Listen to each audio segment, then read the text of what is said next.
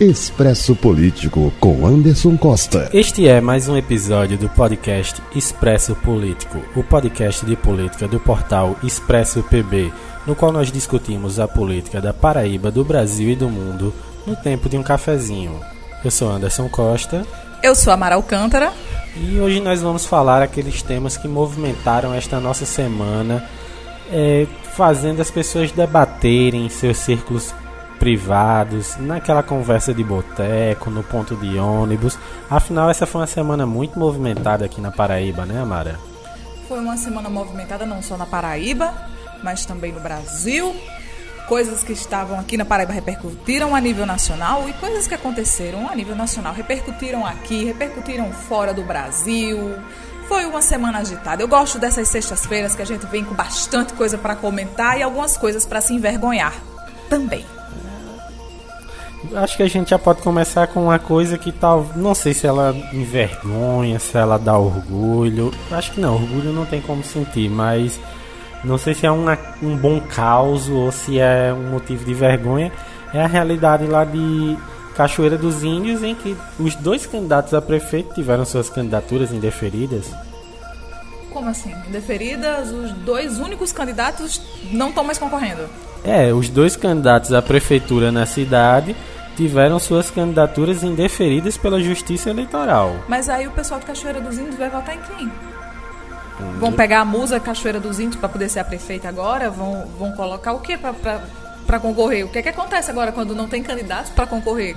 Quem eu, é que ganha? Eu acho que a justiça estabelece algum prazo né, para as candidaturas se regularizarem. se regularizarem, colocarem novos nomes que possam realmente disputar as eleições.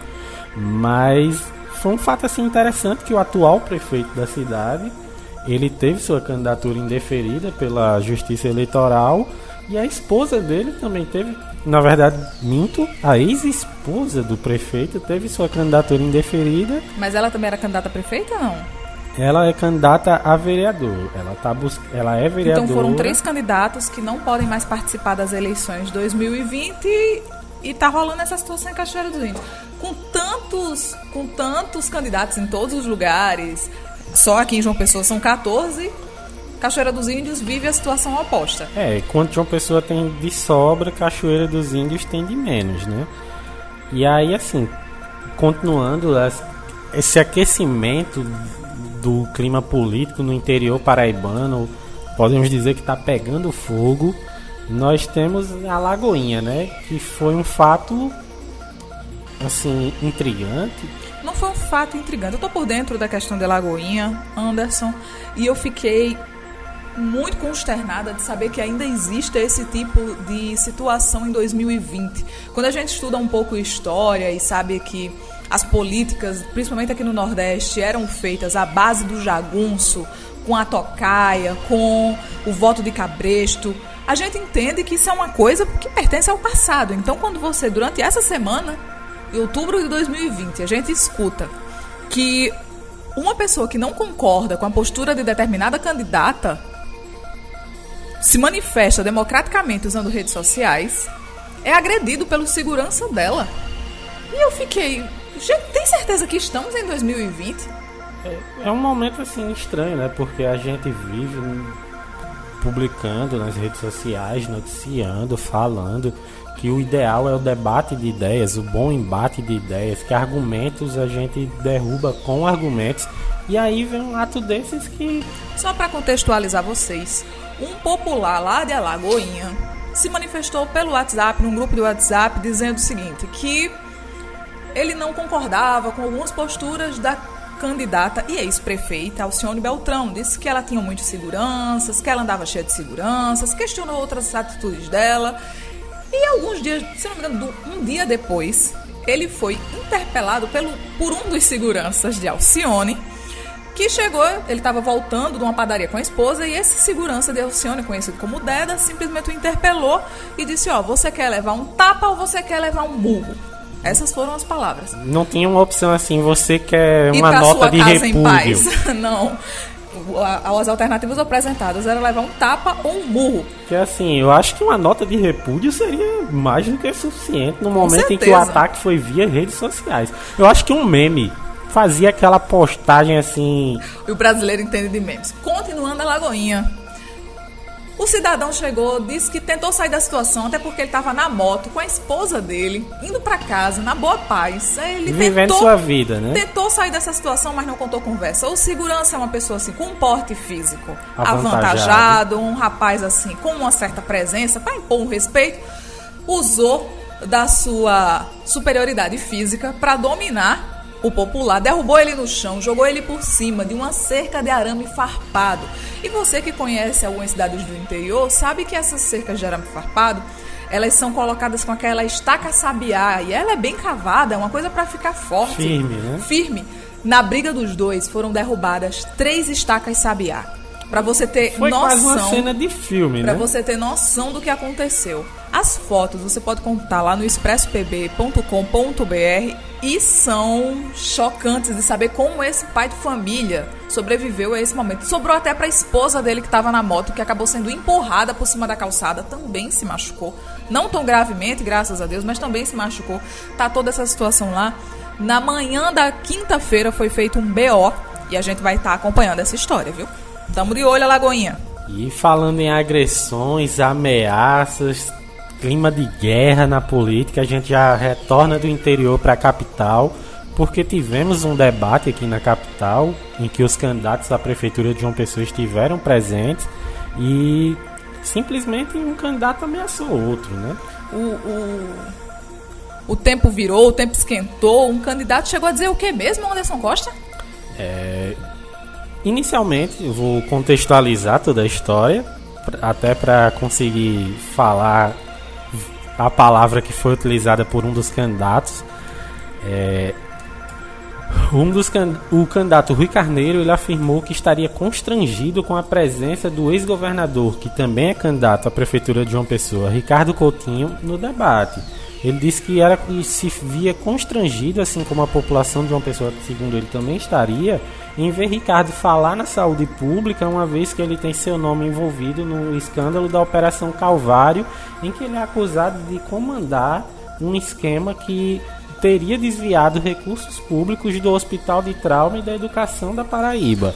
Ricardo Coutinho teria então, após o, após o desligar das câmeras e o fim do debate, afirmado que. é, eu peço até desculpas pelo uso da palavra, não, não sou adaptado a falar esse tipo de coisa, mas ele disse que iria foder Rui Carneiro. Ele disse que iria ferrar com ele. E Rui Carneiro, inclusive, entrou com uma denúncia. Ele não entrou com uma denúncia, ele apresentou esse fato ao GAECO e à Justiça como realmente um relato de dizer: ó, esse homem aqui que é candidato. Essa pessoa tá me ameaçando Tá aqui. me ameaçando. Então, assim, é um fato muito interessante. A gente não sabe a extensão dessa ameaça, se é, um, se é uma ameaça apenas é, de cunho político, se ele vai prejudicar o candidato durante os debates. Não é uma ameaça do. A gente não sabe se é uma ameaça do tipo, eu vou fazer muito meme com você e você vai passar vergonha nas redes sociais. E nesses tempos que se desenrolam, a gente tem que estar preparado para tudo, inclusive para uma arapongagem, uma tocaia. Eu não duvido mais de nada. É, Se eu fosse Rui, eu não passaria perto de cercas de arame farpado. E arrumaria um segurança. Por mais que as pessoas possam até criticar, a gente começa a entender a, a- a necessidade dos candidatos terem pelo menos um segurança bem disposto para poder defender aí a vida dos candidatos, dos 14 candidatos à prefeitura de João Pessoa. E aí a gente já tem uma coisa que também repercute aqui na capital, com um clima mais nacional, né, Mara Alcântara? Que é também uma guerra. Essa guerra já não tão violenta, sem ameaças propriamente sendo desferidas, ao menos que a gente tenha conhecimento, que é a guerra do PT de João Pessoa com o PT nacional. É uma guerra dentro de casa, uma briga em família e que, olha, parece que vai sair. Essa família é muito unida, ela é muito oriçada. Eu acho que ela não tá muito unida, não. Ela tá só oriçada, Anderson Costa. Porque houve um racha interno de uma maneira que nunca aconteceu dentro do PT. Quem, quem conhece um pouco da- dos bastidores da política dentro do Partido dos Trabalhadores sabe que a situação lá nunca foi calma. Sempre foram muito unidos, muito centrados nos seus programas de governo, mas sempre foi a base do pé de guerra. Todos Principalmente aqui na Paraíba. Os né? diretórios sempre discordaram entre si. Nunca houve unidade entre diretório municipal com diretório estadual, com diretório nacional. Sempre foi uma galera assim, muito E separada. a- E até estranho a gente perceber que, assim, esse ano a candidatura de Anísio vinha com apoio do diretório municipal, com dire... apoio do diretório estadual, não tinha tido nenhuma candidato, nenhum pré-candidato para disputar com ele esse posto de candidato do partido, até que simplesmente vem uma ordem do diretório nacional que é ac- acatada pelo diretório estadual e gerou toda essa guerra, né? Porque o diretório municipal abraça a posição de Anísio como candidato e até então cada dia um novo capítulo nessa guerra. Quarta-feira teve uma votação no PT Nacional dizendo se haveria uma dissolução do diretório eh, das eleições do PT aqui em João Pessoa ou não. Foi votado que teria essa dissolução. Foi dissolvido o diretório daqui de João Pessoa, foi colocada uma comissão interventora, mas o TRE e o TSE mantiveram a candidatura de Anísio Maia. Então, como isso vai ser feito, a gente não entende. O PT não pode tirar a legenda de Anísio. Anísio vai concorrer pelo PT com o horário do PT, os minutos que o PT teria direito nas mídias, tanto no rádio quanto na TV. Mas e o fundo partidário, mas o dinheiro do partido mesmo está indo para Ricardo Coutinho, como já foi. E a gente não sabe como é que vai ficar. Inclusive, eu acho que a gente já chegou a dizer aqui no podcast que a gente não acredita que Anísio Maia vá permanecer no Partido dos Trabalhadores depois de uma desfeita dessa. Lembrando que a gente, eu sempre lembro dessa tecla aqui. Lula fez questão de ter uma candidatura Em do PT capital. Aqui em João Pessoa. Inclusive disse que se Anísio fosse o candidato, ele viria fazer campanha. Então, quando Anísio realmente se sagrou candidato ao PT, toda a imprensa já estava pronta, preparada, porque Lula vinha aí, a gente já estava já com as pautas prontas, os gravadores carregados. Então, ficamos muito frustrados com tudo isso. Claro, todas as notícias fizeram muito Lula não veio, mas o PT nacional tá nas pautas da Paraíba, né? O PT Nacional tá mandando em João Pessoa mais do que o diretório de João Pessoa. E aí, assim, manten- nos mantendo lá já voltados os olhos para Brasília, para a questão do poder nacional, a política nacional, a gente já pode ir para uma outra pauta que é também envolve questões de governo, questões nacionais, que é um, um senador aliado do presidente Jair Bolsonaro que foi encontrado com uma pequena quantia em dinheiro, né, Amado? Quanto? Você sabe quanto é, Anderson Em Costa? torno de 30 mil reais. Mas esses 30 mil reais parece até pouco dinheiro quando a gente fala em Orcrins que desviaram milhões, caixas de vinho com milhares e centenas de milhares de reais. 30 mil reais parece pouco. Por que, que essa notícia reverberou tanto? Aqui no Brasil e fora dele. Essa notícia já foi para outros países e a gente está tendo que explicar para os gringos por que um senador estava com quase 15 mil reais nas suas partes íntimas. Para não dizer outra coisa. Enquanto já tivemos momentos é, chocantes de, de dinheiro ser achado lotando apartamentos no Brasil, dinheiro da corrupção, dessa vez o dinheiro realmente não era um, um grande volume, ele não chegava a lotar sequer um quarto, mas Lotou uma cueca. e dizem que o dinheiro O dinheiro Não. era realmente sujo. o dinheiro estava sujo, né? Eu vou só te chamar os nossos ouvintes para compor uma imagem visual comigo. Imagina você, concurseiro. Eu gosto muito de dar notícia para concurseiro porque eu sei que é um pessoal assim que precisa muito, que rala muito. Se você é concurseiro tá me ouvindo, obrigada por dispor do seu tempo do cafezinho aqui com a gente. Imagine você ser um concurseiro da Polícia Federal, aquele concurso assim horrível, Sim. puxado, é concurso físico, psicológico, psicotécnico, social e depois de toda essa maratona para você se sagrar policial federal. Você tá de plantão e é chamado para uma operação importantíssima. Quando você chega lá é para fazer uma, uma apreensão de dinheiro na casa de um senador. Você diz: Meu momento chegou. Estou fazendo a mudança para o meu país. Vou aparecer nas capas dos jornais. Vai ser o próximo japonês da federal. E aí você descobre que você tem que revistar esse senador. E aí você faz uma importante descoberta pro O, seu país. o policial ele descobriu que ele tinha que revistar o senador porque ele viu um volumezinho nas calças. E ele suspeitou, eles têm olhos treinados pra isso. Quando- é porque eu acho que assim, quando você vê um, um retângulo avolumando o fundo do calção do- de um senador, Você sabe que aquilo ali não foi um implante de bumbum que deu errado, não foi um implante de bumbum do Dr. Bumbum que deu eu acho errado. interessante que realmente era algo volumoso, porque o policial assumiu acreditar que era um celular. Não era assim, um. Não eram três notinhas de dois reais, era algo. Eram três notinhas de 200, pelo menos, né? Pra fazer 600 reais, que é o auxílio emergencial. Era algo que se confundia com um celular, com um smartphone. Então, algo grande mesmo. E aí você lá no auge do serviço ao seu país, no combate à corrupção, você se pega numa situação simplesmente constrangedora.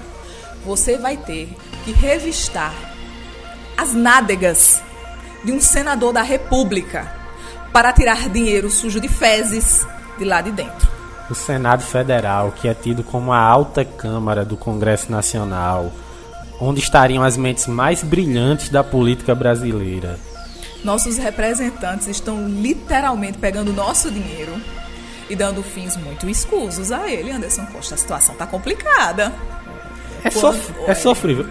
Eu acho que até é risível, né? A gente ri pra não chorar, chegou nesse momento. E esse vereador, assim, só pra fechar o quadro, é um que aparece num vídeo ao lado do presidente Jair Bolsonaro, até porque ele era vice-líder do governo no Senado Federal, em que Bolsonaro afirmava que já não haveriam mais escândalos de corrupção no governo, que teriam acabado, que teria acabado o dinheiro na cueca. Por isso que ele colocou em outro lugar, né? Não, ah, agora entendi. E aí, assim, é uma coisa que realmente temos que rir, né? Porque a vida, ela. A arte imita a vida, porque não tem como a vida imitar a arte nesse momento. Mas aí que tá, se isso acontecesse numa série, numa novela, num filme, você não ia ficar pensando que situação absurda, que coisa Isso assim. nunca aconteceria. Ah, isso é coisa do, de filme, isso não existe. Acontece. Você não duvide nada do que pode acontecer nesse país. E Amara, a gente, antes de trazer a nossa última pauta, você que é uma moça assim, quase a enciclopédia Barça em forma de ser vivo. Eu prefiro ser a Wikipédia, que é mais moderna. Enciclopédia Barça é meio antigo, Mas Anderson. a enciclopédia Barça ela tem todo o seu charme, né? Obrigada. Velha, mais charmosa. Gostei do elogio. Bora. Mas, mas assim, falando sério, é, qual país que, apesar de ser um país, ele tem todos os direitos de um estado norte-americano, é como se ele fosse o 52º estado dos Estados Unidos. Eu acho que é o Brasil, que tem uma coisa assim, inexplicável. Um amor, um chamego, um borogodó, uma coisa maravilhosa com os Estados Unidos. A gente não pode ver nada nos Estados Unidos que a gente quer copiar. Inclusive, os argentinos tiram onda com a gente. Os argentinos dizem que os brasileiros são macaquinhos, monitos, porque a gente fica imitando como macaquinhos os Estados Unidos. E claro, a Argentina acha que é um pedaço da Europa na América do Sul, né? Apesar, é, muita gente tira onda com a Argentina por eles se acharem europeus demais, quase que italianos é, extraditados para América do Sul, mas não estamos muito melhores que eles quando, Não, não estamos. quando a nossa população simplesmente decide, que foi o caso em Governador Valadares, em Minas Gerais, colocar um outdoor nas ruas em pleno período de campanha eleitoral nos Estados Unidos, pedindo que Trump faça a América great again, a- os Estados Unidos da América grande novamente, mais uma vez, ao se reeleger. E aí eu lhe pergunto, Mara, quem vai ver se, Quem governador Valadares vai votar no Trump? se em Belo Horizonte, que é a capital, eu já acho que não há um grande eleitorado para o Donald Trump, Sabemos, sabemos que as eleições nos Estados Unidos, alguns estados aceitam que você vote por, por carta, pelos correios. Mas eu duvido que tenha tantos eleitores assim, governador Valadares, que justifique um outdoor em inglês com legendas em português. Obrigada pela consideração de legendar os textos para português, dizendo que tem que ter Trump de novo nos Estados Unidos, por Deus, pela América, por Israel, pela vida. pela vida. E eu fiquei. Qual a necessidade? E outra, outdoor é uma coisa, é uma mídia cara. Aqui em João Pessoa, um, um, pra você colocar um outdoor são uns 700 reais. É caro. Um outdoor não é o banner do Facebook. né? Nem um pouco. De onde tá vindo esse dinheiro? Fica aí o questionamento. É, então assim, são fatores que estão na Paraíba, no Brasil, no mundo, reverberando por todos os lugares, pelas mídias.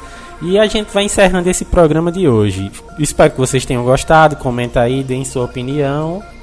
E agora eu e o Anderson Costa vamos tomar um cafezinho e continuar dando gostosas risadas sobre a situação política nacional. Expresso Político com Anderson Costa.